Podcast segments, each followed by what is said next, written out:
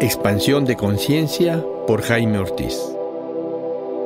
Te doy la bienvenida a este podcast, donde compartiré contigo tres caminos para expandir tu conciencia, que es lo mismo que caminos para tu autoconocimiento. Psicoterapia, meditación y plantas maestras son los caminos que te voy a ofrecer con respeto y amor.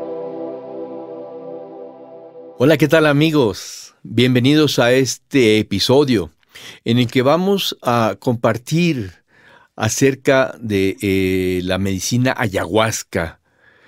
Para compartirnos de la medicina ayahuasca nos acompaña Guillermo Ruiz. Él es una persona que comparte la medicina. No le gusta que le digan chamán porque dice que no es un chamán. No le gusta que le digan facilitador. Y me dijo, preséntame como una persona que ofrezco ayahuasca. Así que aquí tenemos a Guillermo Ruiz, es un buen amigo mío, Memo.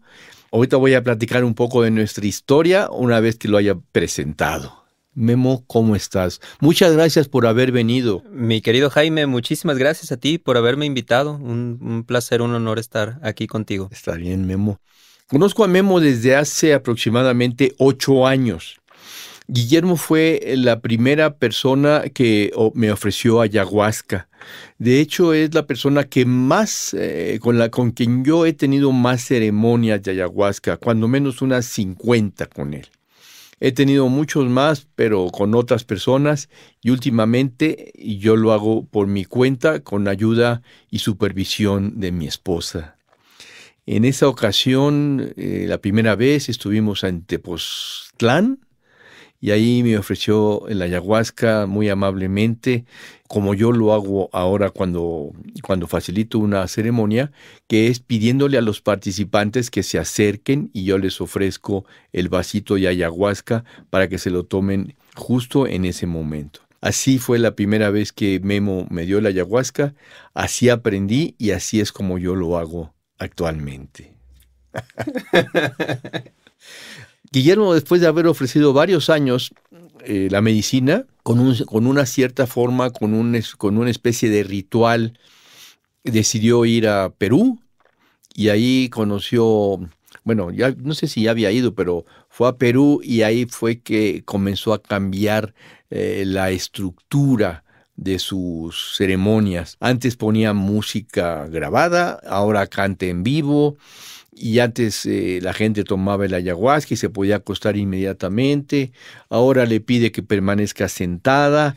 Cuéntanos, Memo, ¿cómo ha sido esta transformación?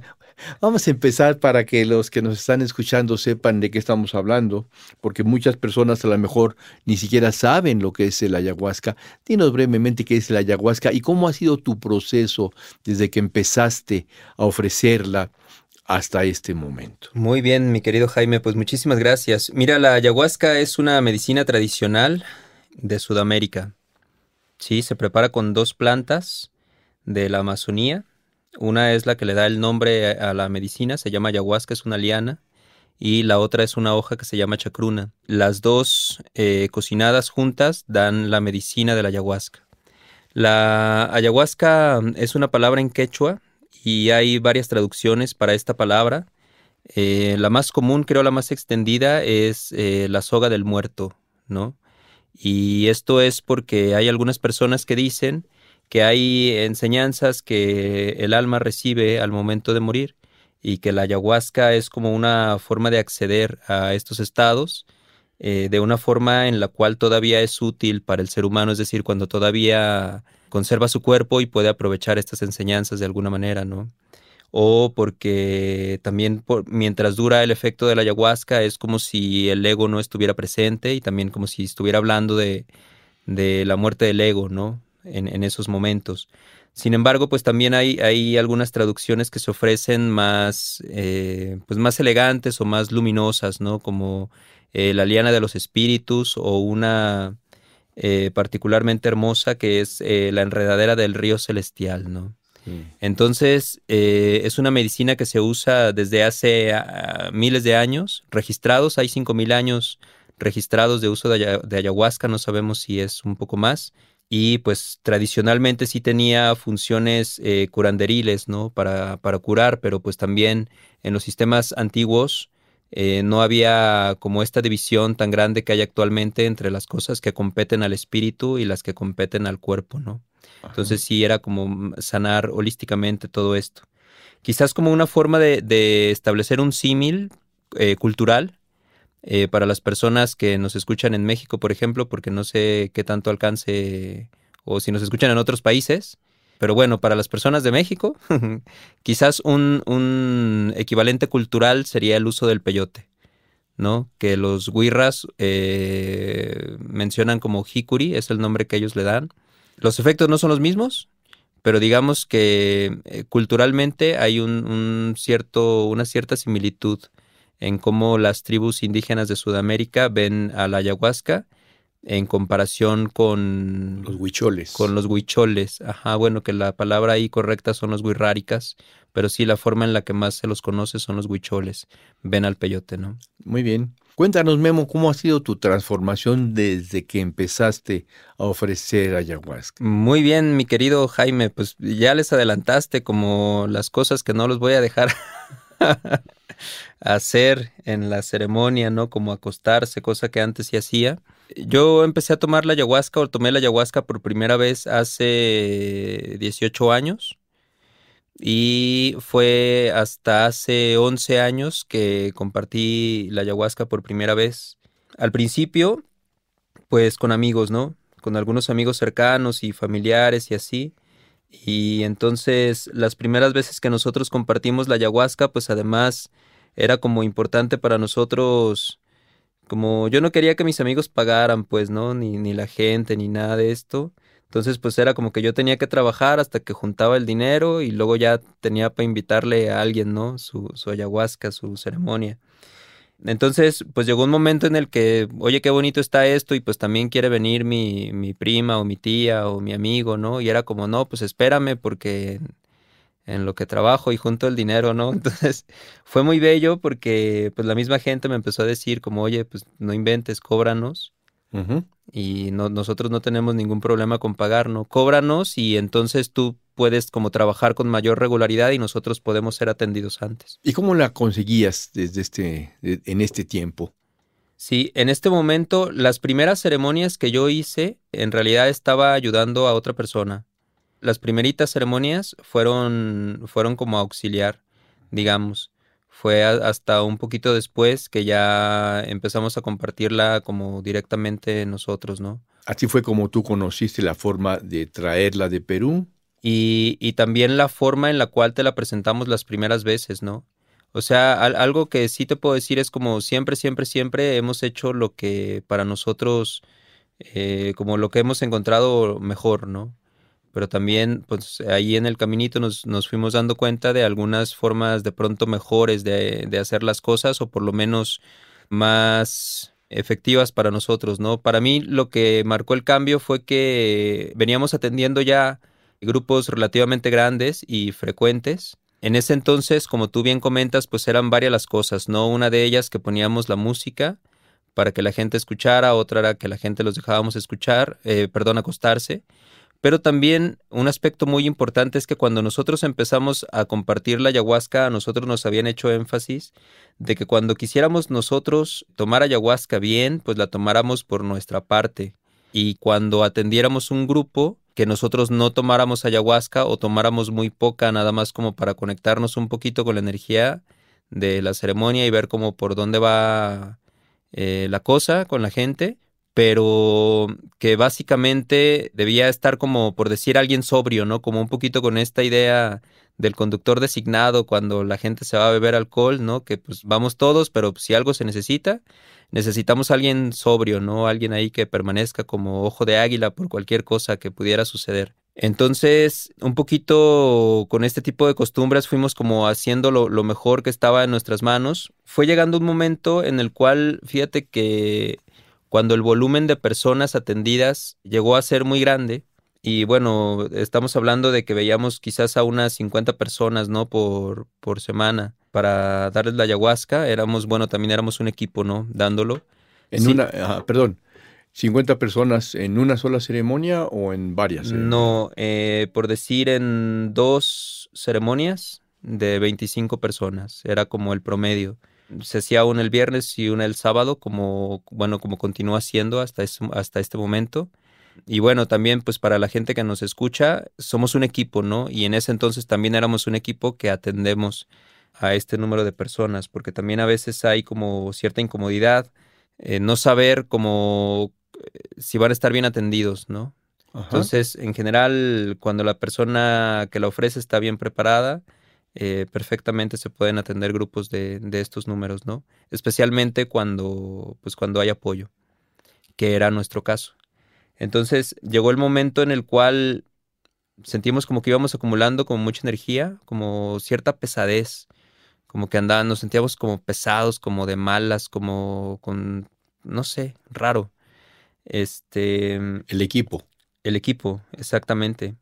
Y pues no sabíamos, ¿no? La otra cosa era que cuando tomábamos la ayahuasca también, como que las entradas en, en la experiencia eran muy feas como muy, muy feas, muy dolorosas, muy incómodas, así como que ya hasta nos estaba agarrando a tomar, estábamos tomándole miedo, ¿no? A, beber la ayahuasca. Y pues yo no sabía, como que no entendíamos y pues nada más hablábamos un poquito, ¿no? Como de, oye, pues, está volviendo muy feo últimamente las experiencias, ¿no? Un poquito cansado, un poco de malas y pues de alguna manera fuimos dejando las cosas como como descansando un poquito la cantidad de ayahuasca que tomábamos, pero sin embargo seguíamos atendiendo a la gente y seguíamos acumulando esta pesadez. Entonces fue en, en esta, como en esta transición, porque nosotros ya previamente habíamos estado en Perú, pero fue como en esta transición que también empezamos a conocer más directamente como la medicina indígena, pues, o sea, no nada más la ayahuasca, sino aparte pues meternos allí en la selva con los indígenas y conocer su forma de trabajar, ¿no? Y esto fue el principio que marcó como esta transición más grande de la cual pues tú hablabas hace un rato, ¿no? De entrada, uno de los cambios más importantes, más importantes que el hecho de, permanecer sentado o de cantar en vivo en lugar de poner música grabada, representó el hecho de tomar ayahuasca con la gente cuando la das. Yo creo que fue el, cambio decisivo para nosotros, o por lo menos el más importante. Cuando dices tomar ayahuasca con la gente a la que se la ofreces, ¿estás diciendo tomar la misma cantidad que le das a los participantes? Sí. Sí, bueno, la costumbre, por lo menos como la tenemos nosotros y como la marcó este periodo de transición que te comenté, sí implica que la persona que dirige la ceremonia esté igual o más conectado con esos estados que los, que los pacientes que, atiende. Em, el asunto tal cual, pues lo pude ver yo y lo entiendo ahora, es que el, el, servicio que se puede dar a la persona que estás atendiendo es más efectivo y la persona que está atendiendo es más seguro, es decir, es, mejor para la persona que, recibimos, pero también es más seguro para mí. Desde este punto de vista, hay muchas cosas que pasan durante una ceremonia que tienen que ver con más con, como con aspectos sutiles o energéticos. Y si nosotros no tomamos la ayahuasca, de pronto hay cosas que no nos damos cuenta. Por ejemplo, una de las cosas como muy comunes que hacíamos era cuando alguien estaba vomitando, pues vamos allí y inmediatamente facilitarle una cubeta para que pueda hacerlo, ponerle un poco de, perfume, pasarle el papel higiénico, de pronto darle un abrazo para pues consolarlo un poquito y este tipo de cosas, ¿no? Entonces, si bien son gestos como amables, también son, son momentos en los cuales la persona está deshaciéndose de energías muy pesadas en las cuales con las cuales nos estábamos mezclando indiscriminadamente, ¿no? Quizás serviría imaginarte esto como polvos de diferentes colores, algunos como muy luminosos y muy bonitos y, de pronto como polvo eh, muy oscuro, así pesado, y hay momentos en los cuales la gente estuviera como deshaciéndose de ese, de ese polvo oscuro y trae esto pues en, en, su campo magnético en ese momento, ¿no? Entonces tú te le acercas con una buena intención y lo abrazas y le das el bote y todo esto. Y un poquito es como si te empolvaras un poquito con eso que está haciendo por un acercamiento descuidado, digamos, ¿no? Entonces, un poquito de uno y un poquito del otro, pues ya cuando atiendes a 50 personas cada semana, pues todo eso se te va acumulando y al rato traes, o por lo menos nos pasó a nosotros, ¿no? Traer ahí como una pesadez energética también de cosas que después tuvimos que limpiar.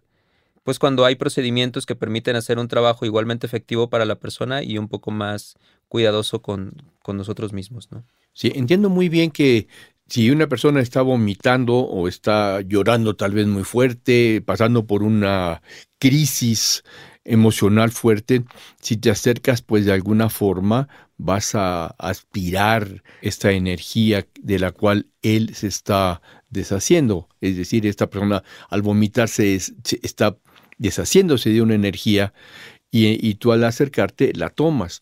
Lo que no entiendo bien, Memo, es cómo el hecho de que tú también tomes en este, medicina te, te, evita este, porque si no te acercas, pues ya entiendo que no la tomes porque no hay cercanía, pero ¿qué tiene que ver con que tú también tomes la medicina con este aspecto? Ya, las cosas más importantes son como la vibración energética que tú traes en, este en ese momento, ¿no? Es decir, eh, si bien es más seguro tomar la ayahuasca con las personas para ti, también es, es mucho más incómodo, pero al final es, es, más seguro, ¿no? Y voy a empezar como por la parte más externa, más obvia, que es, por ejemplo, eh, cuando tú tomas la ayahuasca y una persona está en un proceso de estos, ni siquiera es fácil acercarte a ellos. Es decir, algo que, nosotros podíamos haber hecho de una forma indiscriminada antes, cuando tú traes el efecto de la ayahuasca, eh, de pronto y una persona está haciendo como este trabajo tan fuerte energéticamente hablando, queda claro desde el nivel de la experiencia que hay algo allí sucio limpiándose a lo que hay que acercarse con, con mucho cuidado o no acercarse. E, exacto, o sea, no, no es, ni siquiera es fácil. Entonces, de pronto, si tú te ibas a acercar así como por descuido o por prisa, para llegar a darle un consuelo, energéticamente hablando, teniendo todo el efecto, queda como claro que no, que es, es incluso muy difícil hacerlo. Entonces, por ahí tienes que ir pues limpiando el camino con tabaco, ¿no? Que es una, una de las plantas que sirven para muchísimas cosas en el chamanismo pero una de las, de las principales pues es, es, la limpieza de la energía, ¿no? O con perfume. Entonces hay ciertas cositas que quedan muy claras así al momento de tú tomar la ayahuasca. También otra cosa muy común. Sí, tengo una duda. No te vas a acercar, pero eh, cuando fumas, eh, si te acercas a fumar cerca de la persona o permaneces alejado, ¿el perfume se pone cerca de la persona o permaneces alejado? Eh, se puede hacer de las dos maneras. Se, tú puedes fumar desde tu lugar y desde ahí, desde ahí compartir la, energía de la medicina, pero también en algún momento es, es posible soplar directamente al cuerpo de la persona. ¿no? O sea que cuando tú tomas la medicina también en la misma cantidad que los participantes, es como si te protegieras, como que ya no eres un imán de esta, de estas malas vibras, por decirlo. ¿Es correcto?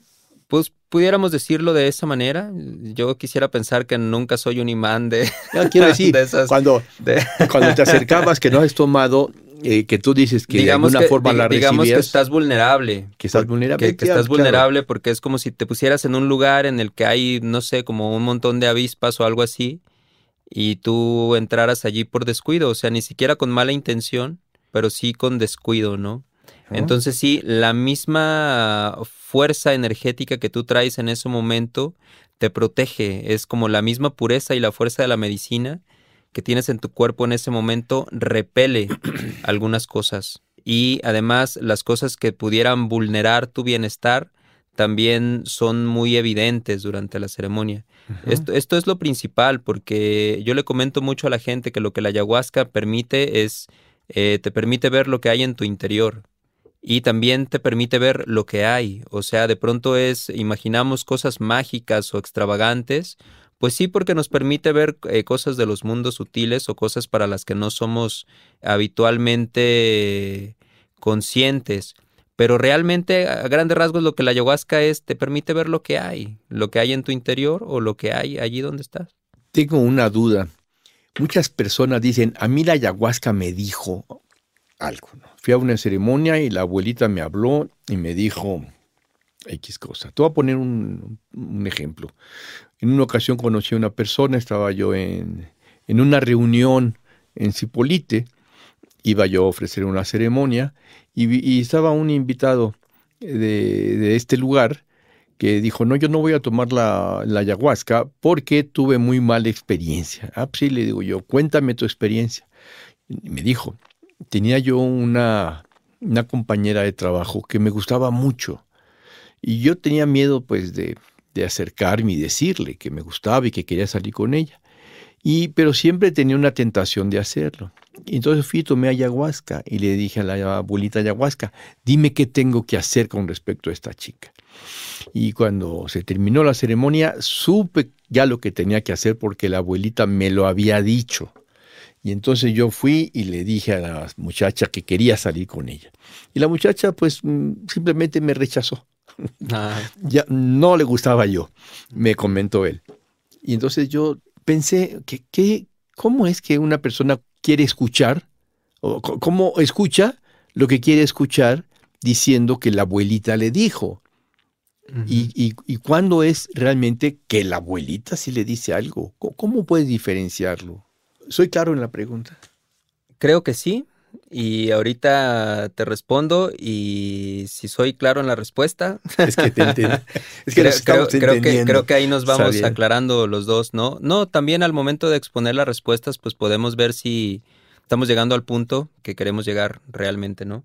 Como te comentaba, la ayahuasca te permite ver lo que hay en tu interior. Sí. Sí, y dentro de nosotros hay muchas cosas muy valiosas, pero pues también hay, hay mucha basura. Entonces, creo que una de las principales cosas a discernir es cuando hay visiones o, cosas, mensajes que nos dice eh, la ayahuasca, sobre todo como que son cosas que tienen que ver con nosotros, directamente con nosotros, eso hay más posibilidades de que haya una precisión en eso, porque además la visión viene acompañada de ciertas cosas, ¿no? Como de pronto estaba viendo toda la gente que tenía que perdonar y este tipo de cosas, y además vi que mi corazón estaba muy contaminado. Acá es una visión que estás viendo que además casi, casi quisieras que no fuera real, ¿no?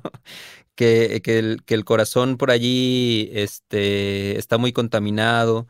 Cuando alguien está eh, sintiendo que, que bebe mucho, que fuma mucho cigarrillo, perdón, incluso ya empieza a ver su salud afectada y este tipo de cosas y de pronto viene a una ceremonia con ayahuasca en la que siente los pulmones así lastimados como los tiene y le dice la ayahuasca, mira, te voy a presentar allí como una visión de, de para dónde va tu cuerpo en unos cuantos años, ¿no? Y se ve sin un pulmón o este tipo de cosas. Casi, casi quisieras como que no fuera así, pero sabes que, que tiene mucho sentido. Que eso es verdad. Por doloroso que sea. Y en cambio hay otros, otros tipos de visiones o de mensajes que más que más que una visión o un mensaje real es como la expresión de un deseo. Y que casi siempre esta expresión de este deseo eh, pasa por una evasión de algo que pudimos haber hecho antes, como en el caso de este chico que tú me comentabas, que además déjame decirte es un caso muy común, de hecho a mí me pasó. en, mis, en mis primeras experiencias con ayahuasca también, ¿no? Es como quiero algo, pero al mismo tiempo hay como el miedo a que, a que hay una parte de mí que reconoce que quizás no vaya por allí, pues por eso no le decía, ¿no? Claro. Lo que él quería era, era ir a la segura. Entonces, de alguna manera, a la ayahuasca, al entrar en, en, él y pues ahí exprimir todos los, los, pues digamos, la energía, los deseos, las pasiones que tiene, pues termina saliendo este amor por la muchacha y como una forma de, pues ya aviéntatele y, y quítate de una vez por todas, como estas cosas con las que estás perdiendo tanto tiempo, pues ve y dile, ¿no? Entonces, eh, casi siempre mm, puede haber eh, errores y no solamente en, la respuesta de la ayahuasca, sino en, la misma forma de acudir a ella, cuando estamos queriendo que la ayahuasca nos dé respuesta a algo que podríamos descubrir nosotros a la vuelta de una llamada, de una conversación, de invitar a un café y proponer algo, ¿no? Sí. Entonces, cuando se trata ya de una evasión, pues muy posiblemente no vamos a ver la realidad. Ahí vamos a ver que no lo que no queríamos escuchar. Por eso le estamos preguntando a ella. porque Algo que, que, ya tenemos nosotros la respuesta, pero que no la queremos ver. Exacto, entonces pues te orilla verla. Pues sí. bueno, vamos a mover un poco la, la, conversación, Memo, para hablar acerca del crecimiento, el crecimiento personal con el ayahuasca. Te comento que he conocido a muchas personas que dicen, es que yo ya fui a tomar ayahuasca, yo ya tomé ayahuasca. Y yo digo, ¿y luego? Y ya me iluminé, ¿no? Casi, casi, casi. antes cuando estaba dormido, era así, pero ahora ya tomé, ya tomé ayahuasca. Así, así he visto varias personas. ¿Qué nos puedes decir de esto, Memo? Pues mira que hay, algunas formas inadecuadas, ¿no? De ver la ayahuasca y una de ellas es, es eh, como simplificar procesos, ¿no? Que en realidad nos, nos competen como más a nosotros. Recuerdo que alguna vez platicaba contigo sobre esto, ¿no? Que de pronto la gente habla como de yo ya desperté o yo ya me iluminé o este tipo de cosas. Y creo que la mayor parte de las personas que dicen esto pues realmente no entienden de qué están hablando, ¿no? Eh, en mi caso particular, pues cuando pienso en iluminación, pienso de veras en cosas muy grandes, ¿no? Yo pienso en el Buda, pienso en, en Jesús de Nazaret, no sé. En alguna ocasión hablaba con un amigo muy querido que es un gran admirador de Osho, que le decía pues que yo no veo como iluminado, por lo menos no de ultimate state, no, no de iluminación a, Osho, ¿no? Sí creo que tenía una gran conciencia, pero no creo que pudiéramos colocarlo al mismo nivel del Buda o Jesús de Nazaret.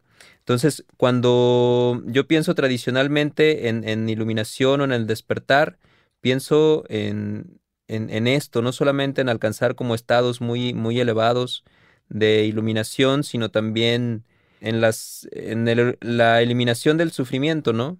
Que por lo menos en el budismo tradicional implicaba también que la persona eliminaba todas sus ataduras a este plano y por lo tanto dejaba de, de, de nacer.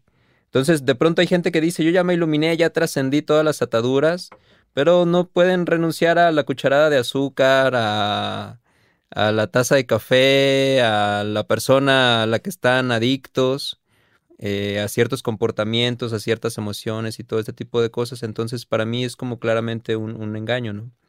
Creo que entonces lo que sí puede hacer la ayahuasca en, cuestión iluminación es mostrar, mostrar em, qué se siente un momento sin ego.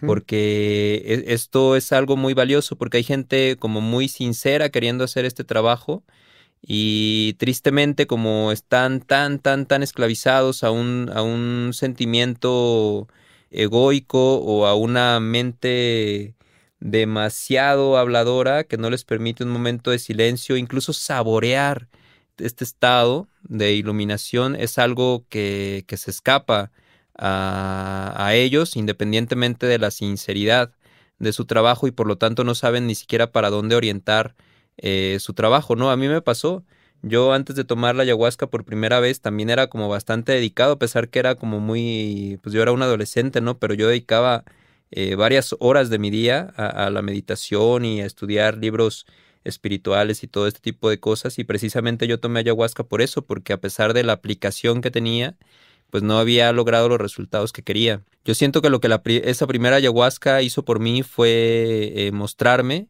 esto, que es un, cómo es el espíritu libre del ego, por lo menos por un momento, como tener un, atisbo de iluminación, lo cual como primer punto está como muy importante, ¿no? Quizás eh, creo que estás familiarizado, entonces tú también, por ciertas cosas que hemos hablado previamente, un poquito con el budismo zen.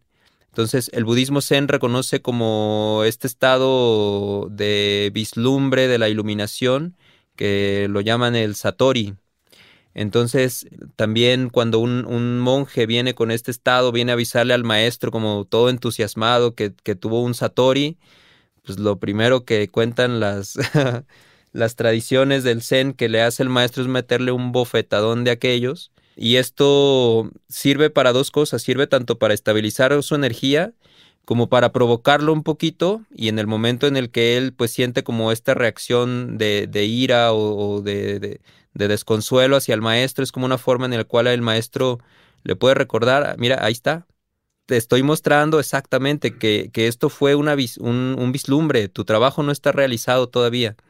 Entonces, eh, siento que esto es importante para las personas que, que toman ayahuasca en ese sentido, una cosa es eh, ese vislumbre de la iluminación, del despertar de a qué sabe este estado del cual estamos hablando, y otra cosa muy distinta, pues es la realización, ¿no? Sí, ya vivir este momento a momento claro. en este mismo estado. Claro. Sí te entiendo. Yo eh, en alguna ocasión tomando ayahuasca contigo y con Carolina, expresé poco antes de terminar la ceremonia Mira, Guillermo, yo vengo a tomar la ayahuasca porque hay un momento, ya casi al final, en donde tengo un amor tan descomunal, tan desconocido, un amor que lo puedo llamar el amor divino, que es un vislumbre que me dice, si con todo el trabajo espiritual llego a esto, de verdad que vale la pena, porque es un, un, un estado de dicha, de un estado que no se puede transmitir con palabras. Claro.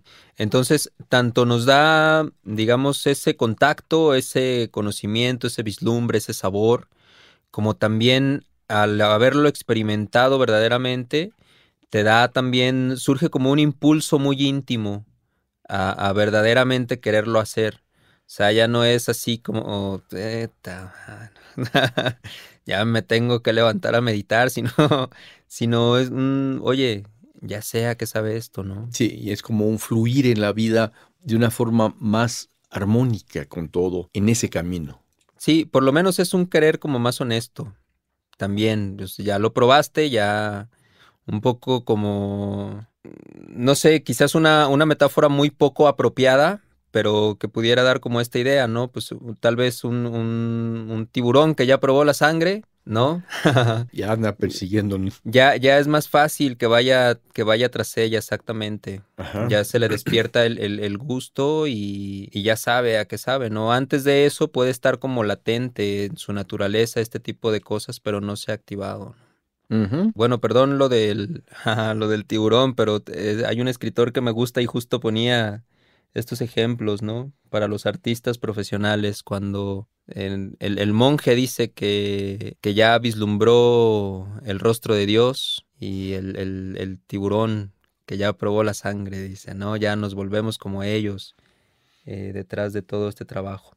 Entonces, esa es una cosa importante, una cosa es el vislumbre del Estado. Y la otra, pues también tiene que ver al descubrir como todas estas impurezas que tenemos dentro de nosotros, que son las que nos alejan de la iluminación. Y con impurezas no me estoy refiriendo a, cosas moralistas, ¿no? Sino así tal cual, cosas em, que nos roban la felicidad o se la roban a las personas que, amamos o que terminan haciéndonos daño eh, a la vuelta de prometernos placer, ¿no? Entonces, un factor es ver para dónde va el trabajo, el otro factor es hacer este trabajo y hacer esta limpieza de, eliminar las cosas que me roban la paz, que me roban la felicidad, que me roban el amor. Y en ese sentido, bien aplicada la ceremonia con ayahuasca, pues también puede ayudar porque también me puede permitir verme como en un espejo o en un escáner allí sutil, energético, pues las cosas que me sobran, de pronto las emociones que no están bien, eh, los apegos que tengo, en donde estoy pues sufriendo más de lo necesario. ¿No? Tengo una duda. Cuando una persona que tiene cierto crecimiento viene a tomar el ayahuasca, después de la ceremonia, ella misma puede hacer este trabajo que estás tú señalando ahorita. ¿Qué me dijo la abuelita? ¿Cuáles son mis puntos, digamos, flacos? ¿Cómo puedo yo ser más compasivo, más paciente, etcétera? Pero cuando una persona no tiene una base, una, base sólida de crecimiento, cuando está empezando en su camino, mi experiencia es que toma ayahuasca y casi no le sirve, a menos de que alguien en el exterior le ayude a asimilar lo que la abuelita eh, le dijo, quiero, bueno, quiero señalar que no lo he dicho, que abuelita y ayahuasca es un sinónimo, ¿no? Cuando decimos la abuelita, a veces, ¿cuál abuelita? La gente que no sabe, pero eh, en este sinónimo. Y que, y si no hay esta parte del facilitador que lo ayude y no hay nadie que, que le ayude, no aprovecha la ceremonia. Sí, hay un, un instituto que fue muy, muy famoso en, otras épocas, eh, el Instituto de Salem en Estados Unidos, en el cual, pues del cual salieron como varias de las, de las teorías, ¿no? Y de las terapias actualmente en boga con, con la psicología.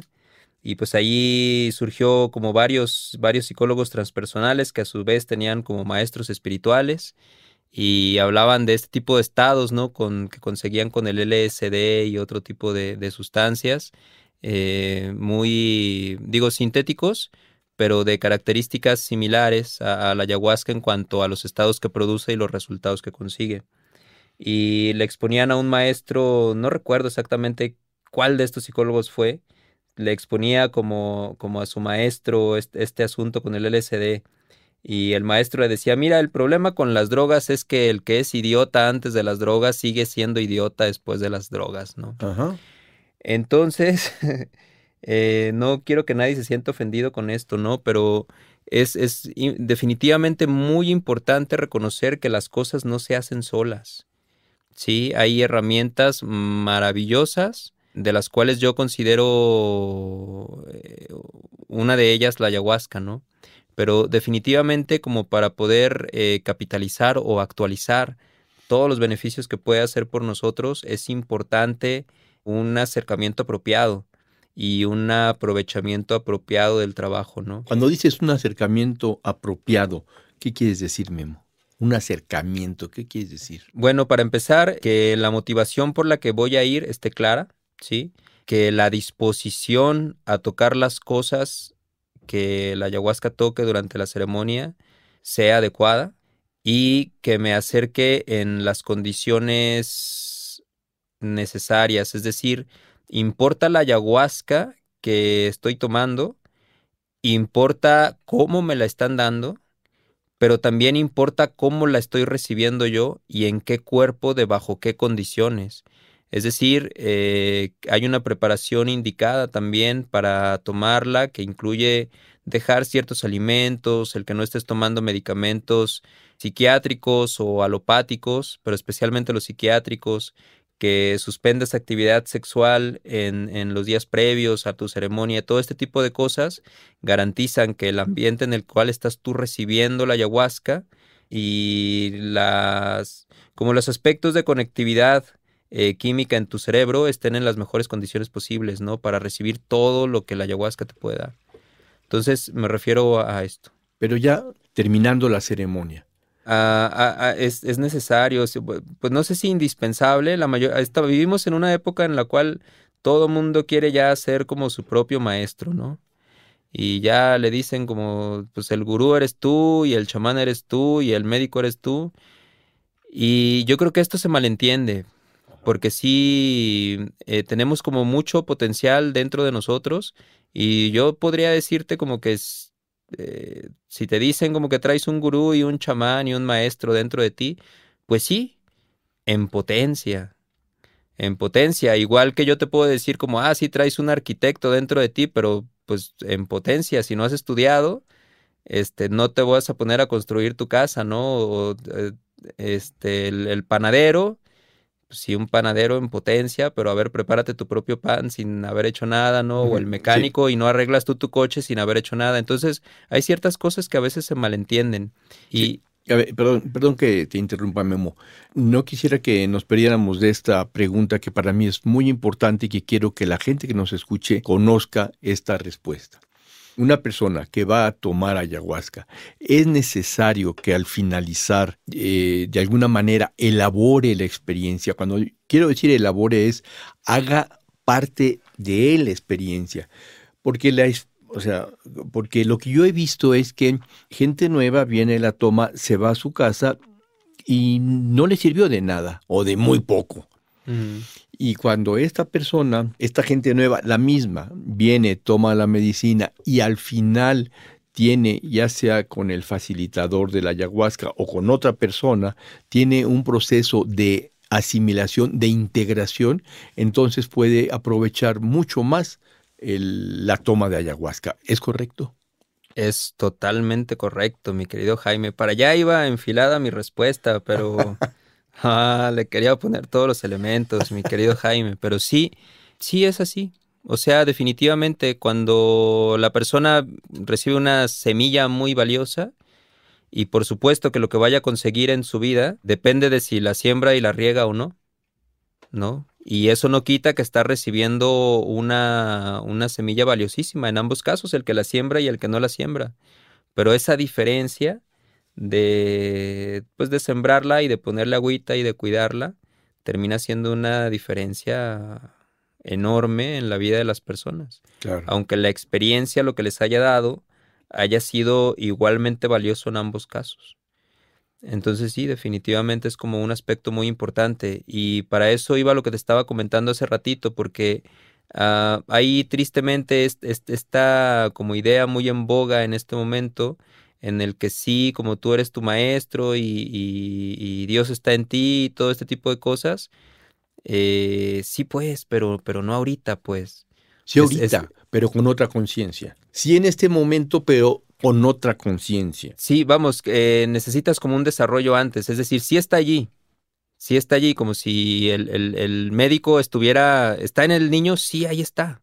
Sí, sí, entiendo. Ahí está, pero espérate, antes de que agarres el bisturí y tasajees a alguien, estudia para que sepas dónde abrir y qué hacer, ¿no? En caso de que otra cosa sea necesaria además de abrir. Entonces, de pronto puede ayudar mucho para conectar con nosotros mismos, no alguien que nos quite el poder, ni la autoridad, ni la confianza en nosotros mismos, pero sí alguien que haya pasado eh, por el proceso por el que yo estoy pasando, por el que quiero pasar, que me ayude a, aprender a discernir cuáles son los puntos más importantes, de pronto ayudarme a aceptar, a ver como ciertas cosas que por mí mismo no hubiera aceptado o no hubiera querido ver, y por lo tanto pueda guiar mi proceso de una forma como más elegante, ¿no? El Buda decía que una persona iluminada puede hacerte dos grandes regalos. Y, no quiero decir que quienes da la ayahuasca esté iluminado, ¿no? Pero es decir, alguien que ha pasado por un cierto crecimiento puede darnos dos grandes regalos. Uno es decirnos en qué nos estamos equivocando y otro decirnos en qué nos podemos equivocar. Mm.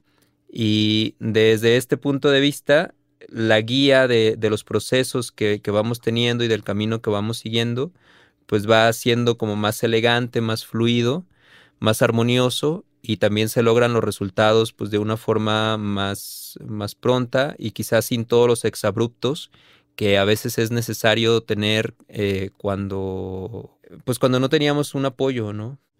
Memo, he sabido de una persona que vende ayahuasca en cápsulas, eh, este, en, líquida, pero en, recipientes de 40 mililitros. Él las vende y le dice a las personas que se la tomen en su casa y que él las va a acompañar de forma astral.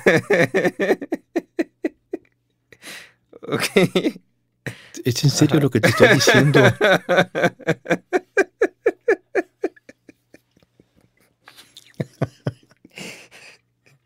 ¿Qué opinas? ok, este... Pues chido su cotorreo, ¿no? La vende en em, Mercado Libre, lo puedes encontrar. Sí. Em, Pero más, más, que una crítica a esta persona, me gustaría que le transmitieras a las personas el peligro que corren consumiendo este tipo de, de medicina de esta forma. Mira, quisiera decirte como mejor por otro lado, como la preparación que tiene generalmente una persona que bien comparte la ayahuasca, ¿no? En, en, casos ideales, son personas que han tenido una cantidad bastante considerable de ceremonias y con bastante considerable, quiero decir cientos de ceremonias, que además han estado en, en, dietas de preparación en Perú. Cuando hablamos de dietas, hablamos como de una especie de retiro espiritual con plantas, con algunas reglas bastante estrictas al respecto, ¿no? Conocen a alguien a quien además conocen personalmente a quien les entrega la ayahuasca y la persona que les entrega la ayahuasca les pone también como reglas y criterios para poder hacer esto, ¿sí? Y entonces hay como una preparación detrás de forma de que no solamente la persona ha vivido lo que puede vivir eh, su ceremoniante y por lo tanto tanto comprenderlo como atenderlo mejor, sino que también eh, va refrescando esta medicina, esta energía en sí mismo para poderla compartir, pero también hay una relación al, al estar en la selva de entrada tienen esto, es conozco de dónde estoy trayendo la ayahuasca, ¿no? Y toda la energía que hay incorporado en esto que te estoy ofreciendo, ¿sí? Y pues personas que, que hacen cosas como esta que tú me comentas. Perdón, porque no solamente es esta, esta vende las cápsulas, pero hay muchas personas que consiguieron un poco de medicina y organizan una ceremonia. Y vienen 10, 15, 20 personas con ella a tomar la medicina, se la dan y ya parecería que es una ceremonia ofrecida por un, por un verdadero facilitador, como en, como en el caso tuyo, que eres un verdadero facilitador, y de otras personas que conocemos que no vale la pena ahorita nombrar, pero que son verdaderos facilitadores. Claro, eh, de pronto es como saber qué hay detrás de, de, la ayahuasca que te ofrecen, ¿no? Yo creo que alguien que, te ofrece así una, una, herramienta tan valiosa como la ayahuasca para que te la lleves a tu casa sin conocerte, sí es, es de pronto como si te dieran como una, una katana samurai, ¿no? Por ejemplo. Como, sí, eso, ¿sí? eso nos queda eh, clarísimo. Entonces, eh, hay, mira, es que todas las cosas que yo puedo cortar con esta katana y está súper filosa y todo esto, y que porque tienes la katana sientas que eres un samurái, ¿no? Es, en, entonces yo lo siento de pronto como algo parecido como si en algún punto de, de, la historia el samurái hubiera tenido que llevar un entrenamiento muy arduo antes de que le entregaran su katana. La katana se convierte en un símbolo de desarrollo y posteriormente en otros lados se vende la katana y entonces la persona adquiere la katana y cree que ya se convirtió en un samurái, ¿no? Uh -huh. Con la ayahuasca hay cositas así de pronto... ¿Qué le recomiendas tú a una persona que va a tomar ayahuasca y ha decidido tomar ayahuasca? No va a ir a comprarla en, en Mercado Libre, eso le quedó ya muy claro. Pero ¿qué le recomiendas? ¿Cómo puede cuidarse de, un, de una persona que no tiene ni siquiera cuatro o cinco tomas de ayahuasca y ya comienza a compartirla? ¿Cómo puede cuidarse esta persona que pues que no sabe, ¿no? Igual le dijeron que fuera con Guillermo Ruiz, que tiene muchísima experiencia, igual le dijeron que fuera con Pedro López, que tiene cinco tomas. ¿Qué puede hacer?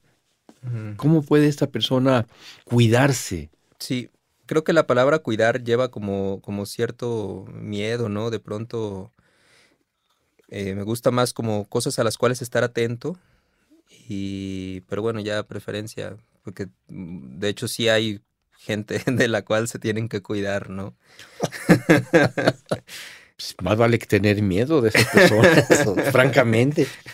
No, pero me refiero, eh, por ejemplo, si viene para, una persona para... contigo y te dice, oye, ¿cuántas? Eh, yo, yo lo, que, lo, que, le podría recomendar a estas personas eh, que, que, que no saben, digamos, a, a, las personas que nos escuchan, yo les recomiendo que antes de inscribirse en la ceremonia le pregunten al chamán, oye, okay Sí, eh, ¿Tú yo, yo, yo, ¿cuántas, cuántas ceremonias has hecho? Oye, ¿has estado en Perú, en Brasil, en, en algún lugar de... Ya, ya, ¿Sí? sí te entiendo. Yo suelo hacer algunas recomendaciones, uh -huh. que una de ellas es precisamente, son muy parecidas a las que tú me acabas de comentar que haces, ¿no? Que pregunten a la gente cuántas veces han tomado y cuántas veces han tomado ellos bien, ¿sí?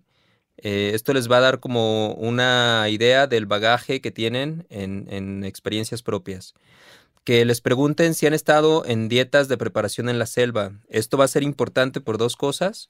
Una, por la preparación en sí y la otra porque al estar en la selva hay más posibilidades de esto que, que, comentaba sobre que conozcan directamente a la persona que les está dando la ayahuasca y las cosas involucradas en esa ayahuasca y que esta persona que se las está dando también les haya puesto como ciertas reglas o ciertos requisitos. Hay, hay más, no te garantiza nada, pero hay muchas más posibilidades de que sea un trabajo bien hecho a que si es alguien que nunca ha estado en la selva, de entrada sabes que está adquiriendo la ayahuasca con alguien que no conoce, que se la está mandando a quien no conoce, que, que, el que la está recibiendo también ni sabe lo que está recibiendo y pues básicamente a ninguno de los dos les importa realmente lo que están compartiendo en esa energía más que el dinero que pueden adquirir eh, con esa ayahuasca, ¿no?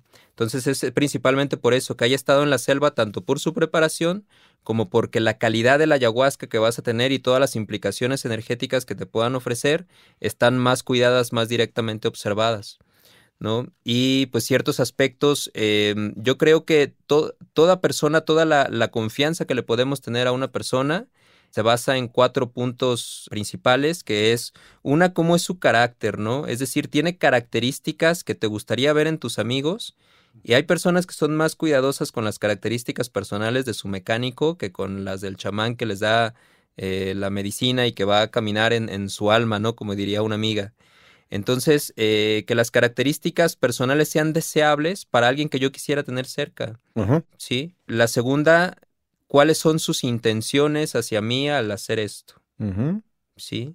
¿Cuáles son sus intenciones? ¿Está queriendo compartir? Por lo menos lo hace con responsabilidad, ¿no? Con amor, con respeto por los demás. De verdad, trata a los demás como le gustaría que lo trataran a él.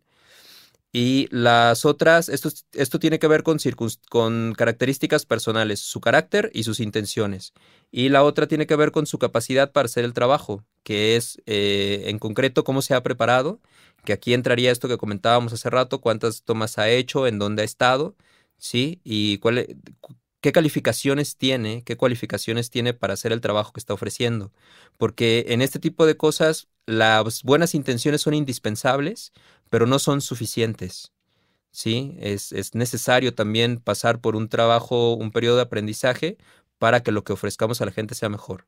Entonces, y la otra, por supuesto, sería por los resultados, cuál es como su reputación, pero no nada más en qué opinan otras personas de él, sino digamos así como su historial de resultados, qué tiene para mostrar, ¿sí? Eh, recomendaciones, testimonios, canciones, libros, podcast, Está bien. ¿no? Que, que hablen un poquito de, de su trabajo para que la persona pueda ir más a la segura. Muy bien, Memo. Oye, muchas gracias. muchas gracias, muchas gracias por haber estado aquí. Te pido que por favor compartas cómo la gente se puede comunicar contigo para ah, dar por terminado el, muchas gracias, Muchas gracias, mi querido Jaime. El grupo que compartimos se llama Ayahuasca México. Entonces nos pueden encontrar en www.ayahuascamexico.com, en ayahuascamexico.gmail y pues si nos quieren ver también en, en YouTube tenemos un canal también Ayahuasca México en YouTube. Perfecto, perfecto. Memo, muchas, muchas gracias. Me ha dado mucho gusto que vengas, me ha dado mucho gusto que compartas el ayahuasca, que compartas conocimiento tuyo que tienes de ayahuasca. Y como decía al principio, te conozco hace mucho tiempo, eres una persona muy estimada por mí, tomé muchas ceremonias contigo maravillosas y a todas las personas que nos escuchan, Memo es una persona que yo sí les recomiendo que vayan con ella. Muchas gracias. Ah, muchísimas gracias, mi querido Jaime. Esto fue Expansión de Conciencia por Jaime Ortiz. Y tú me puedes contactar para preguntarme cualquier cosa, cualquier duda que tengas en el WhatsApp 56 1854 63 63.